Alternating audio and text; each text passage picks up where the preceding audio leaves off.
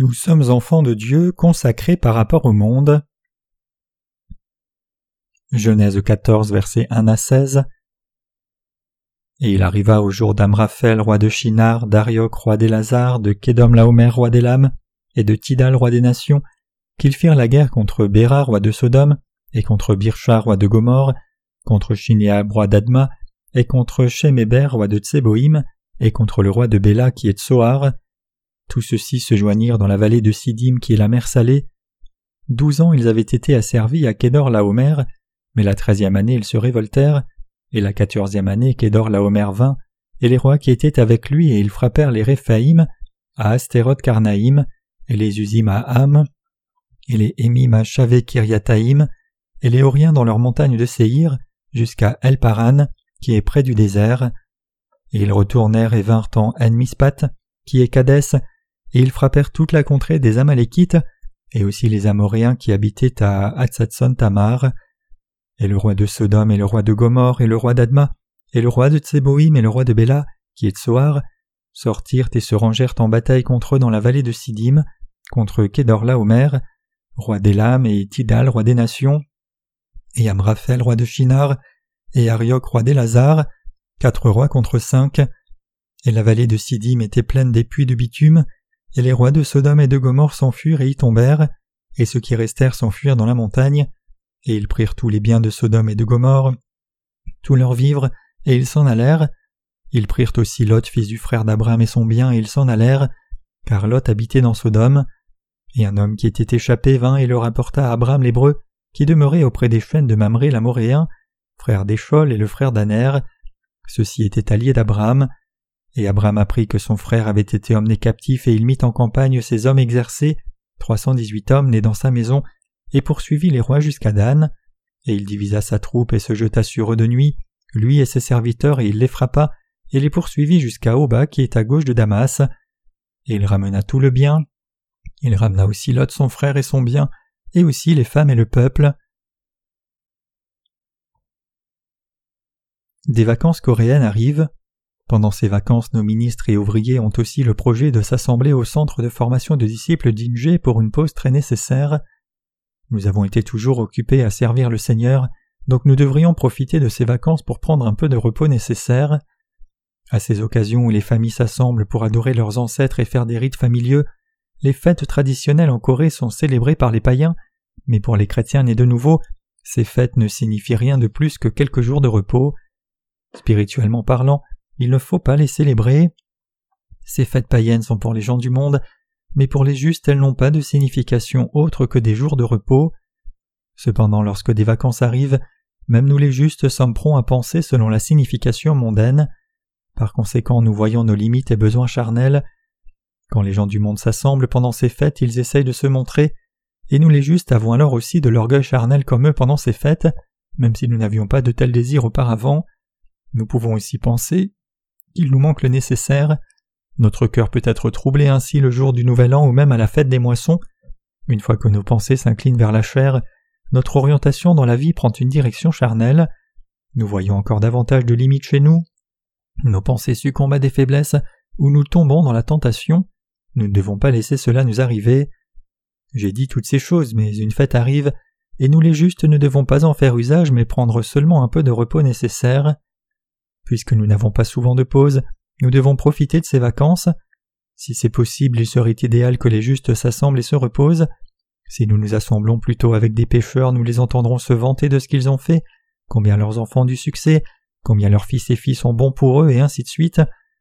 Entendre ces histoires nous tentera à désirer des choses matérielles et être avares face aux choses charnelles.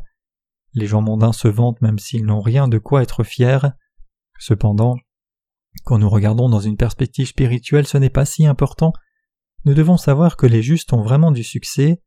De plus, même quand on regarde d'un point de vue charnel, les justes ne sont pas pires que les gens du monde. C'est seulement parce qu'il y a beaucoup plus de gens charnels que les justes se sentent marginalisés, mais les gens de foi sont confiants même parmi les gens du monde.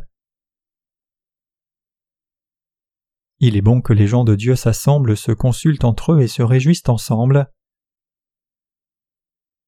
C'est bon si nous pouvons nous assembler aussi souvent que possible, et c'est encore mieux si nous pouvons partager nos histoires ensemble. Peu importe comment les gens du monde vous tentent par leurs belles paroles, j'espère que vous défendrez votre cœur et aurez de bonnes vacances. Comme les oiseaux aux mêmes plumes s'assemblent, les pécheurs s'assemblent avec les pécheurs et les justes s'assemblent avec les autres justes. Les gens du monde sont si imbus d'eux-mêmes alors qu'ils ne peuvent même pas s'occuper d'eux-mêmes. Ces personnages sont repoussants pour moi, et je ne vais pas dans les rassemblements de mes proches pendant les fêtes, et je souhaite que tous ceux qui voyagent pendant ces vacances parmi nous aient un voyage sauf et agréable. Se reposer, c'est aussi faire l'œuvre du Seigneur, donc j'espère que vous vous reposerez bien. Je ne pense pas que le sermon d'aujourd'hui ira très bien puisque vous pensez tous à rejoindre vos familles pour les vacances, donc je vais faire court. Il est écrit dans la lecture d'aujourd'hui Et Abraham apprit que son frère avait été emmené captif, et il mit en campagne ses hommes exercés, trois cent dix-huit hommes nés dans sa maison, et poursuivit les rois jusqu'à Dan, et il divisa sa troupe, et se jeta sur eux de nuit, lui et ses serviteurs, et il les frappa, et les poursuivit jusqu'à Oba qui est à gauche de Damas, et il ramena tout le bien, et ramena aussi Lot son frère et son bien, et aussi les femmes et le peuple. Lot le neveu d'Abraham vivait dans le pays de Sodome et Gomorre, et la guerre a éclaté en cette époque tribale. Il y avait beaucoup de rois à l'époque. Comme la Bible dit, au jour d'Amraphel, roi de Shinar, d'Arioch, roi des Lazars, et Kédor Laomer, roi des Lames et de Tidal, roi des nations, qu'ils firent la guerre contre Béra, roi de Sodome, contre Birsha, roi de Gomorre, contre Shinéab, roi d'Adma, et contre Sheméber, roi de Tseboïm, et contre le roi de Béla qui est Tsoar. Quel fut le résultat de cette guerre? Le roi de Sodome où Lot vivait a été vaincu, donc l'armée triomphante a pris Lot et tout pillé, y compris toutes ses possessions. En entendant cela, Abraham prit trois cent dix-huit de ses hommes armés et entraînés, et poursuivit les envahisseurs jusqu'à Dan.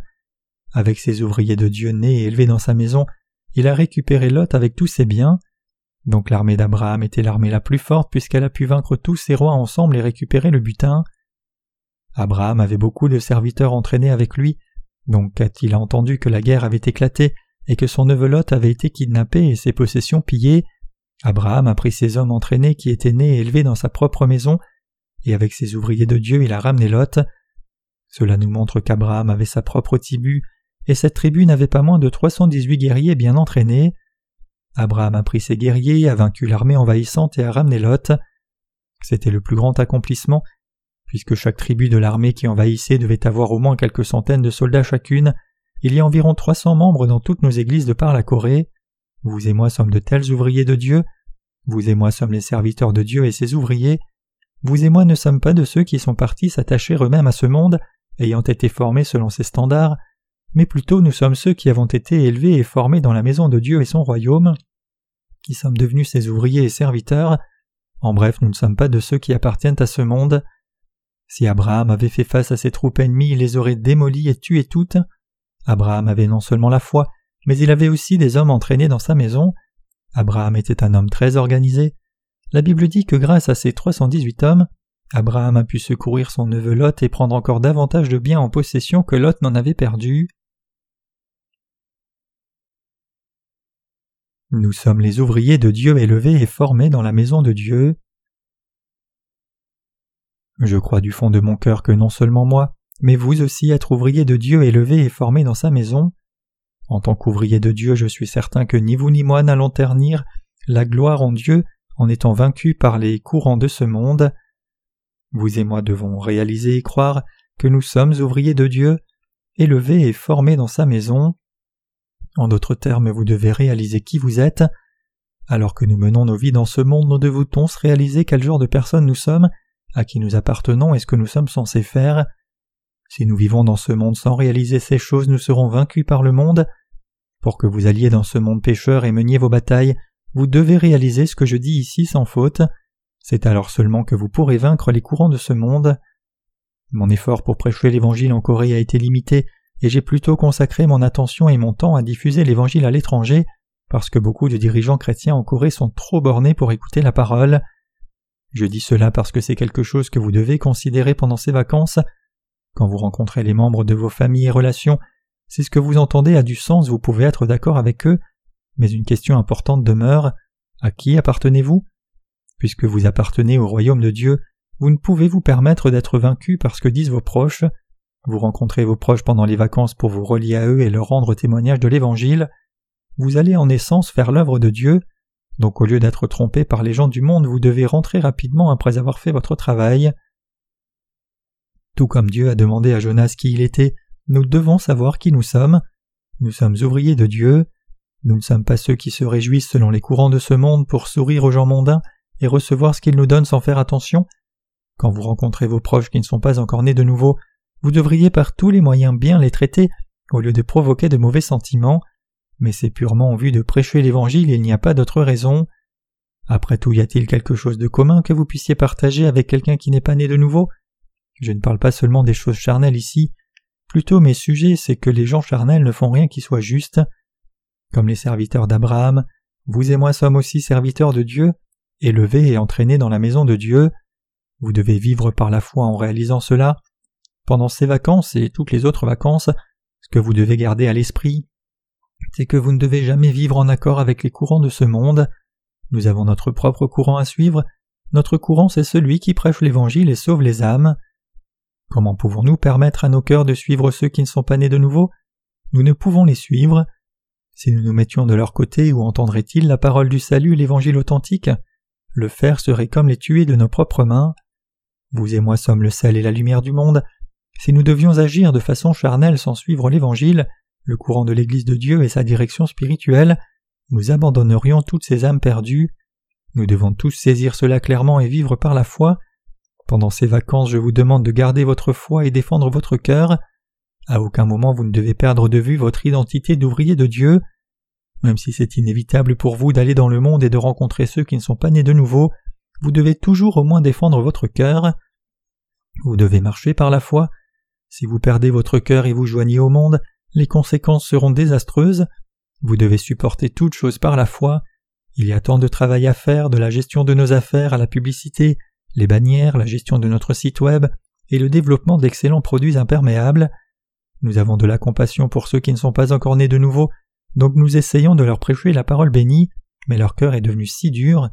Parfois nous nous sentons frustrés que nous ne voulons plus rien avoir à faire avec eux. Cependant, mes chers croyants, c'est précisément dans des moments comme cela que vous devez défendre votre cœur et ne jamais oublier le fait que vous êtes tous les ouvriers précieux de Dieu.